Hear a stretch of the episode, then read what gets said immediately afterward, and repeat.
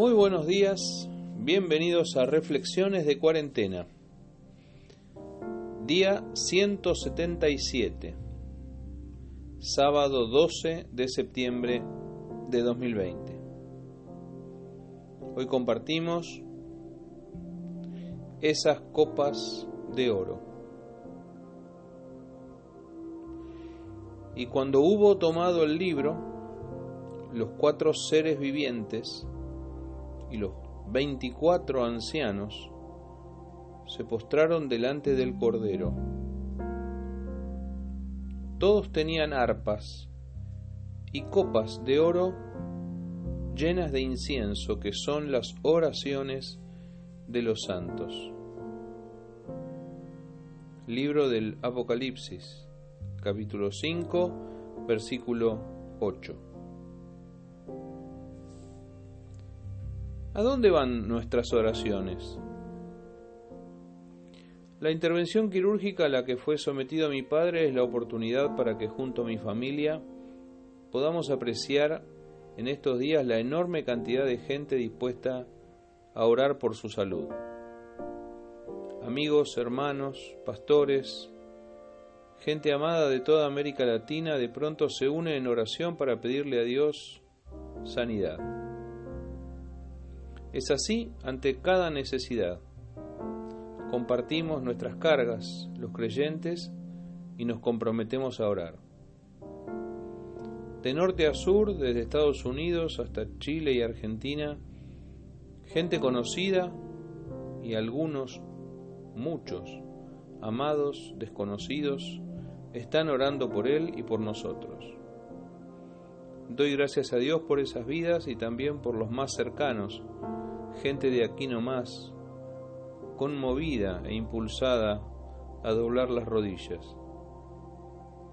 La enfermedad es una oportunidad. La necesidad es una oportunidad. Todo ayuda bien a los que aman a Dios. Dar gracias en todo, dice la Biblia, lección que seguimos aprendiendo. Tener por sumo gozo cuando estemos en diversas pruebas, dice también, otra lección que no dejamos de aprender. Tantas oraciones. ¿Tienen sentido? ¿Van a alguna parte? ¿Hay alguien allí, arriba, que oiga esas voces? Estas reflexiones llegan a muchas personas de fe, gente de iglesia que sabe de la oración, que acostumbra a orar regularmente y que sabe que la oración es escuchada por Dios. Pero llega también a gente amiga que no acostumbra a orar, que mira de lejos la religiosidad y que se acercó a Dios con curiosidad en esta cuarentena de oportunidades. Está bueno pasar en limpio algo que no debemos desconocer acerca de las oraciones que hacemos ante nuestro Dios. El libro del Apocalipsis es el último libro de la Biblia, contiene las revelaciones que recibió Juan estando prisionero en la isla de Patmos. Cuenta lo que Dios le mostró acerca de los tiempos finales.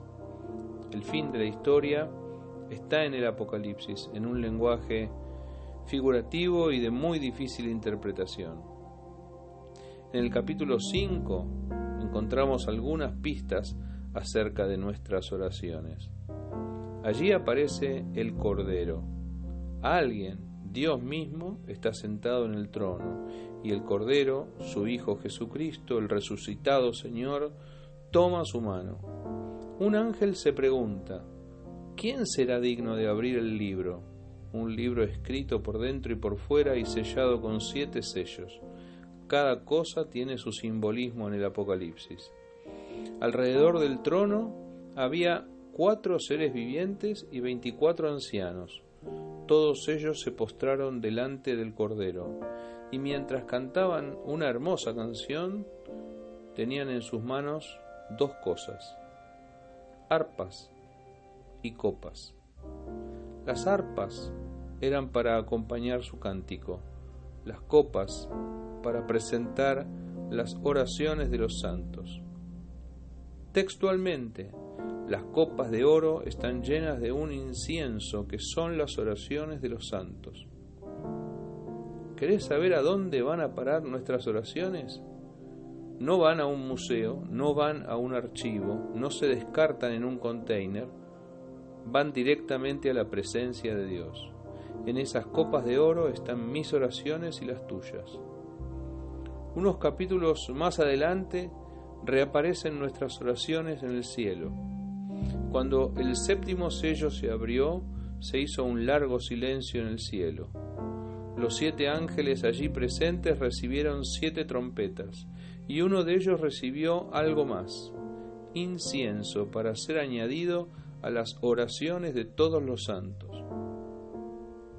Y de la mano del ángel subió a la presencia de Dios el humo del incienso con las oraciones de los santos. Dios no solo se agrada de nuestras oraciones, no solo las recibe en su presencia, sino que las refuerza agregando del incienso del cielo.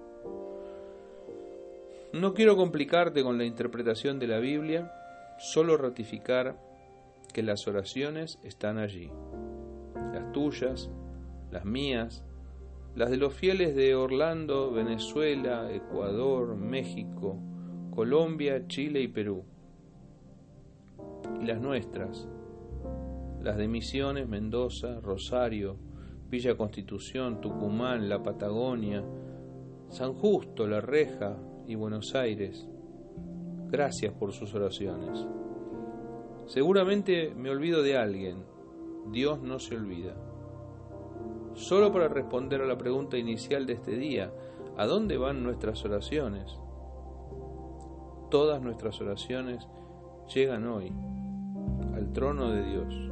Todas nuestras oraciones llenan hoy las copas que están delante del trono eterno y suben como el humo del incienso a la misma presencia de Dios.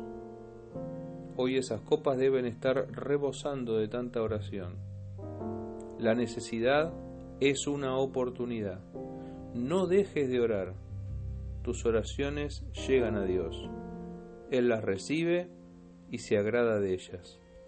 La oración de los justos puede mucho. Que Dios te bendiga.